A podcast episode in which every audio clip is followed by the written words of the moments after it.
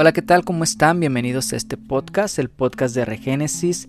Es una gran bendición que me puedan acompañar en un episodio más de este podcast. Continuamos con la serie de los fundamentos de la doctrina del Mesías.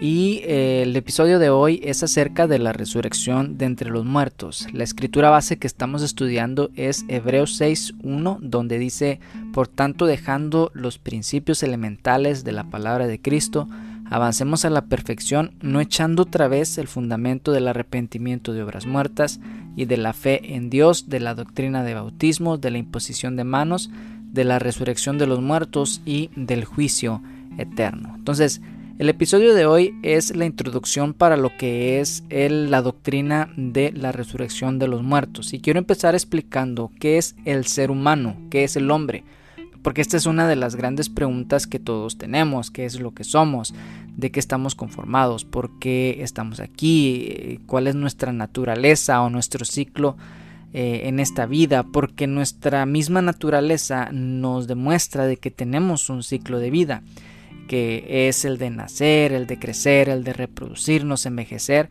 y morir. Y como dicen las escrituras, de que hay una cosa que es segura para todo ser humano y esta es la muerte y la gran incógnita que siempre ha estado en el ser humano es qué hay después de la muerte, qué es lo que nos espera. Pero para poder entender qué es lo que las escrituras nos dicen acerca de lo que hay después de la muerte, tenemos que entender primero qué es lo que somos, cómo es que Dios nos conformó, cómo es que Él nos creó y en este primer episodio vamos a hablar acerca de este tema, acerca de lo que es el alma.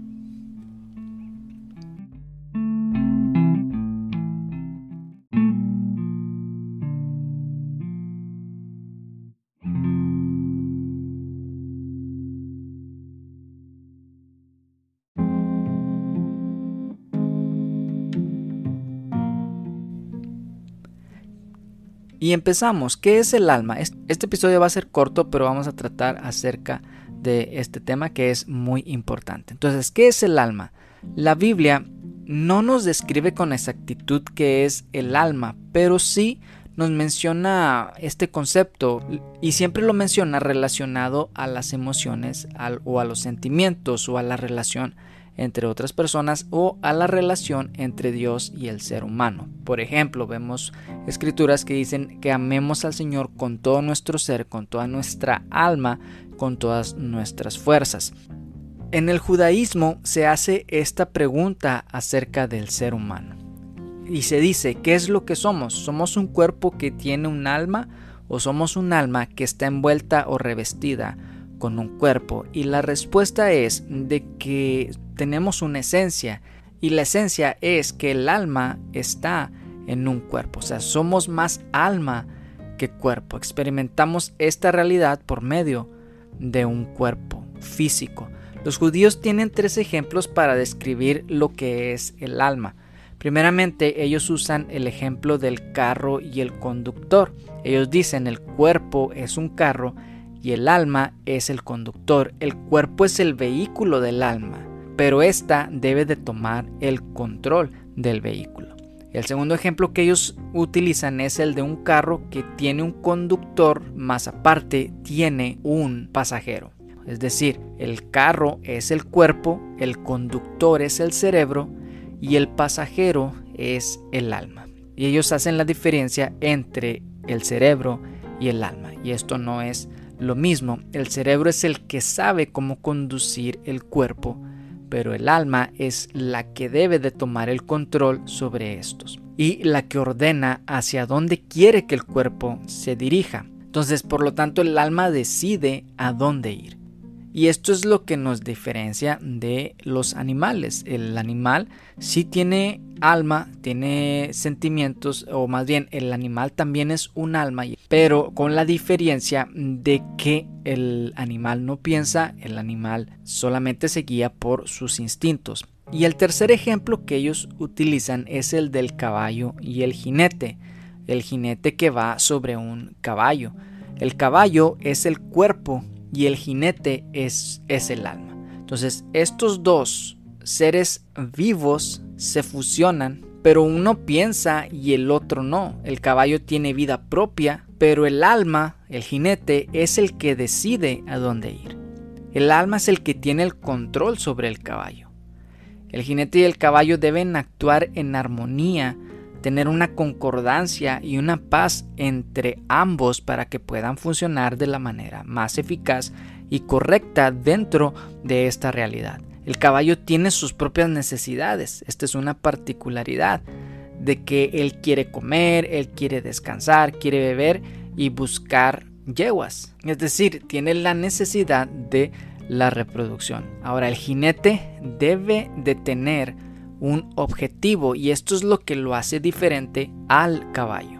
Que el ser humano debe de tener un objetivo claro porque si no vendría a ser una tragedia de que solamente se deje llevar hacia donde el caballo le dice. Este es el peligro más grande que hay, que el jinete se quede dormido y el caballo sea el que corra desbocado hacia un precipicio. Entonces, ¿de qué nos habla esto? De que nuestro cuerpo, por cuanto tiene necesidades, él quiere llenar esos instintos, pero el alma es la que controla los deseos. Así debe de ser, así es como debe de funcionar. Por lo tanto, un cuerpo o un caballo que no tiene rienda, que no tiene quien lo controle, va a hacer lo que sus instintos le guíen. Entonces, y esto me, este ejemplo me gusta porque es muy parecido a lo que hablan las escrituras acerca del hombre natural y el hombre que es espiritual. Hablan acerca del viejo hombre, habla acerca del nuevo hombre, que el viejo hombre está viciado a los deseos de la carne, el viejo hombre hace lo que la carne le pide, entonces viene a ser como un animal que solamente se deja guiar por los instintos. Pero el, nuevo hombre no se deja guiar por esos instintos, sino que este nuevo hombre ahora razona y ahora tiene el control de sí mismo. Ahora vamos a ver cómo es que está conformado esto que llamamos ser humano. Vamos a definir lo que es el alma según lo que nos dice Génesis 2.7 y según lo que encontramos en las escrituras. Dice, entonces Adonai Elohim formó al hombre del polvo de la tierra y sopló en su nariz aliento de vida, y fue el hombre un ser viviente. Entonces aquí vamos a ver varios conceptos bien interesantes cuando dice entonces Adonai Elohim formó al hombre. La palabra que se utiliza para formar es Yitzer y Yitzer viene de la palabra Yatzar que quiere decir formar, moldear o dar estructura o también se utiliza para nombrar a un alfarero. Entonces aquí vemos la imagen de unas manos moldeando el barro. Esta es la imagen que se nos da en Génesis 2.7, la de un alfarero dándole forma al ser humano. Entonces cuando lo forma, lo forma del polvo de la tierra, del afar. Y el afar lo que quiere decir es tierra o la ceniza o una mezcla de algo o polvo o partículas. Entonces esto es interesante porque sabemos, según la ciencia, de que nuestro cuerpo está formado de las partículas que hay en el universo. Tiene los elementos que hay en el universo, los elementos tanto minerales como químicos, como todo lo que hay en la Tierra. De eso es como está formado el ser humano. Entonces, ¿qué es lo que nos da a entender de que el Señor, como un alfarero, tomó una mezcla de lo que hay en los elementos y nos formó. Dice más adelante, y sopló en su nariz aliento de vida. La palabra que se utiliza para aliento de vida es Neshama y Neshama tiene que ver con el resoplo, con el viento, con el aliento, espíritu, el hálito, el soplo o el respiro de Dios. Cuando Dios forma al hombre del polvo de la tierra, dice que sopla sobre él aliento de vida, el Neshama de Dios. Y esto viene a ser como la chispa que enciende al ser humano. Y entonces cuando el Señor sopla sobre el ser humano, este viene a ser un ser viviente. Y la palabra que se menciona para ser viviente es Nefesh Hayah. Es lo que nosotros conocemos como el alma, pero el alma es una mala traducción que se hace de este concepto, porque en hebreo es el nefesh y tiene que ver con un ser viviente. Por eso es que dice que el hombre fue un ser vivo y tiene que ver con la persona, con el ser.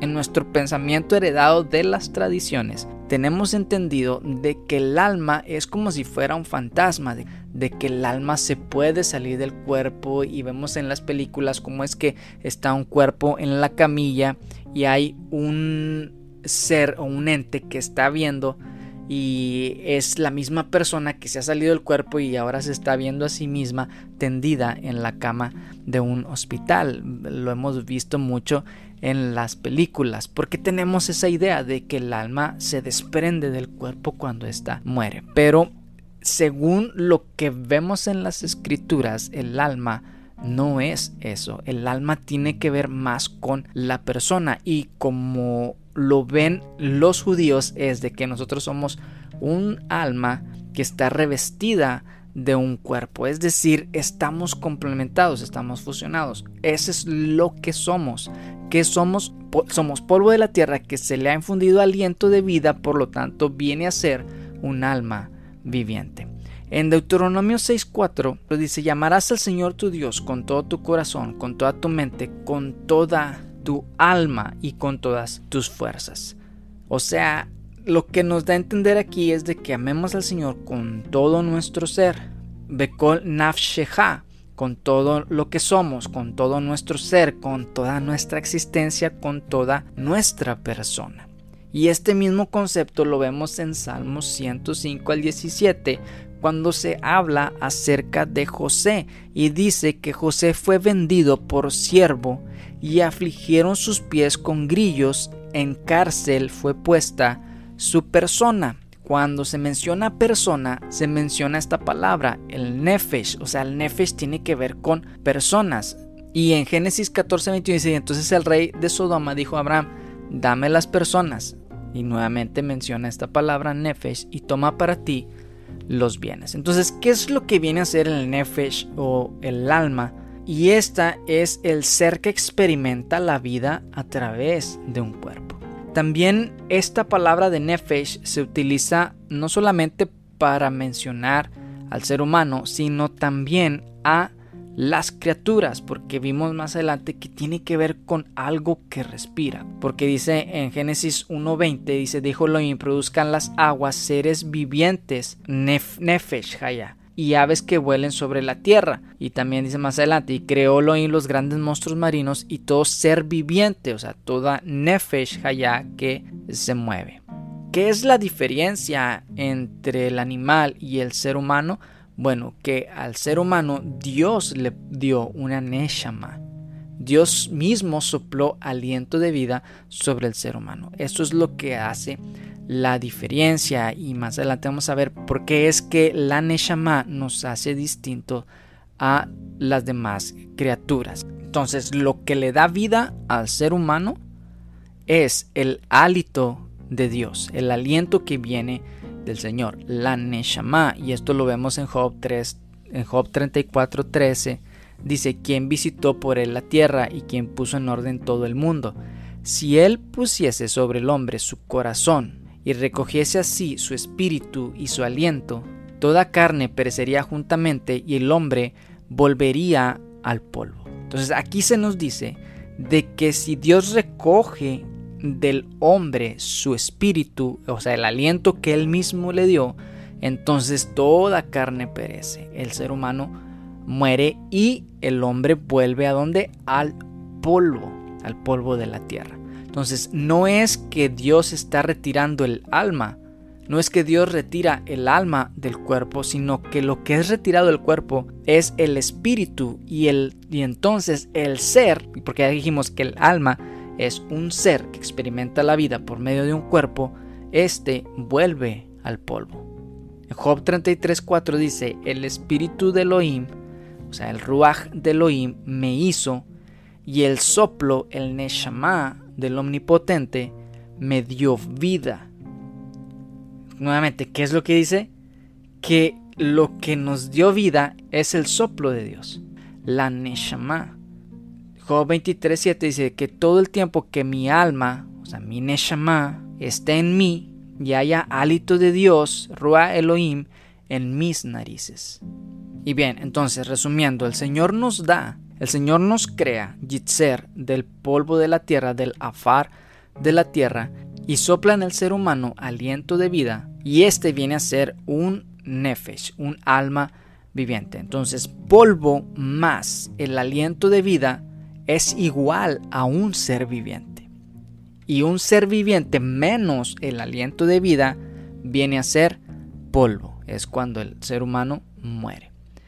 Santiago 2.26 dice, porque como el cuerpo sin espíritu está muerto, así también la fe sin obras es muerta. Entonces menciona aquí Santiago de que cuando el espíritu no está en el cuerpo, el cuerpo muere, el ser humano muere. Génesis 3:19, con el sudor de tu rostro comerás el pan hasta que vuelvas a la tierra, porque de ella fuiste tomado, pues polvo eres y al polvo volverás. Y en Eclesiastés 12:7 dice, y el polvo vuelve a la tierra, o sea, el afar vuelve a la tierra, como era, y el espíritu, el Ruach lo que Dios infundió, lo que Dios dio para que ese ser viviera o viniera a ser un alma viviente, vuelve a Elohim. El espíritu, el Ruach el Ruach de vida, vuelve a Dios que lo dio. Entonces, ¿a dónde es que va el alma cuando morimos? Pues esto lo vamos a ver en el siguiente episodio. Y algo que quiero mencionar antes de finalizar este episodio es acerca de la Neshama, el soplo del Omnipotente, el aliento de vida que el Señor nos dio para que nosotros viniéramos a ser un ser vivo. En Job 32.8 dice, ciertamente espíritu hay en el hombre y el soplo, el Neshama, del Omnipotente le hace que entienda. La palabra que se utiliza para entienda es bin y lo que quiere decir es distinguir, entender, comprender, conocer, tener cordura, tener discernimiento o tener inteligencia. Entonces esto es lo que nos hace diferentes al animal. De que el animal está y tiene un alma, pero el alma que tiene el animal es diferente a la que tiene el ser humano. Porque el animal solamente es un ser vivo, pero que no tiene un entendimiento. Y el ser humano es un ser vivo al cual se le ha dado vida por medio de la Neshama, pero no solamente la Neshama le ha dado vida, sino que le ha dado la capacidad de distinguir, de entender, de comprender, de conocer, de aprender, de tener cordura, de tener discernimiento y de ser un ser inteligente. ¿Para qué? para que se distinguiera de entre las demás criaturas y así venir a ser la corona de la creación de Dios.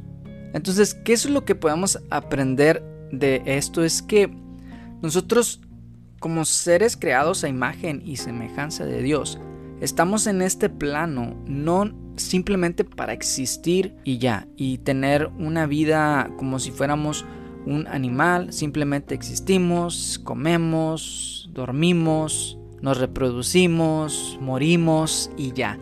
No, sino que Dios quiere que el hombre tenga un sentido de la vida, que el hombre exista con un propósito, con un destino, para un propósito mayor, para algo que le dé valor y que le dé propósito en esta vida. Y el propósito de la vida es hacer la voluntad de Dios. El propósito de la vida es poder tener una comunión con Él, poder acercarnos al Señor, porque para eso Él nos dio su espíritu, para que pudiéramos tener la comunicación con el Señor. Y hay algo bien interesante que los judíos hablan acerca, no, no los judíos, sino que en general en la psicología acerca de que en nuestra mente nosotros pensamos con las palabras. Cuando estamos pensando, hablamos en nuestra mente. Y Dios puso en nosotros la capacidad de poder comunicarnos con Él, de poder hablar. Y Dios quiere que nosotros hablemos con Él, que nosotros nos comuniquemos con el Creador, porque eso es lo que le da valor, o más bien eso es lo que le da sentido a nuestra existencia, poder comunicarnos con aquel que nos creó, con aquel que nos dio vida, con aquel que nos dio propósito, con aquel que decidió que nosotros existiéramos. Y no solamente eso, el poder tener comunión con Él, sino que también podamos tener comunión con los demás, que podamos tener buenas relaciones con aquellos que nos rodean y, poder ayudar y poder ser la imagen de Dios aquí en la tierra. Las escrituras nos hablan de que la creación entera anhela la manifestación gloriosa de los hijos de Dios. Dice que está gime anhelando esa manifestación. ¿Por qué? Porque la creación entera anhela la imagen de Dios, anhela al Creador. Entonces nosotros también anhelamos al Creador. En lo más profundo de nuestro ser hay una brújula que nos apunta o que nos dirige hacia algo mayor, hacia un ser que existe desde la eternidad y por la eternidad y que es la causa de todo lo que vemos, que es la causa de todo lo creado y por lo tanto tenemos el anhelo y la necesidad de conocer a ese creador de todo, porque él mismo puso esa necesidad en nosotros. Entonces, la forma de nosotros poder acercarnos a nuestro Creador es por medio de Jesús, es por medio del Señor Jesús. Él vino a mostrarnos el camino hacia el Padre, el camino de regreso hacia nuestro Creador. Entonces, lo dejamos hasta aquí. Espero que haya sido de bendición, que hayamos podido aprender juntos acerca de estos conceptos. Y en el próximo episodio vamos a ver acerca de a dónde vamos cuando morimos. ¿Qué es el lugar que nos espera cuando el ser humano muere? Porque ya vimos aquí unas escrituras acerca de que el alma o el ser va al polvo y el espíritu es el que va al Padre. En las tradiciones cristianas, en algunas se nos enseña de que después de la muerte vamos a un lugar, ya sea el paraíso, el Hades, el, el Seol, el seno de Abraham y tenemos varios lugares o conceptos que se nos hablan de a dónde es que va el alma después de morir. Cuando morimos vamos al cielo, vamos al seno de Abraham, vamos al Hades a dónde es que vamos cuando morimos. Y esto va a ser en el próximo episodio. Bendiciones y pues si es de bendición para tu vida, eh, compártelo con alguien más y nos escuchamos en el próximo episodio.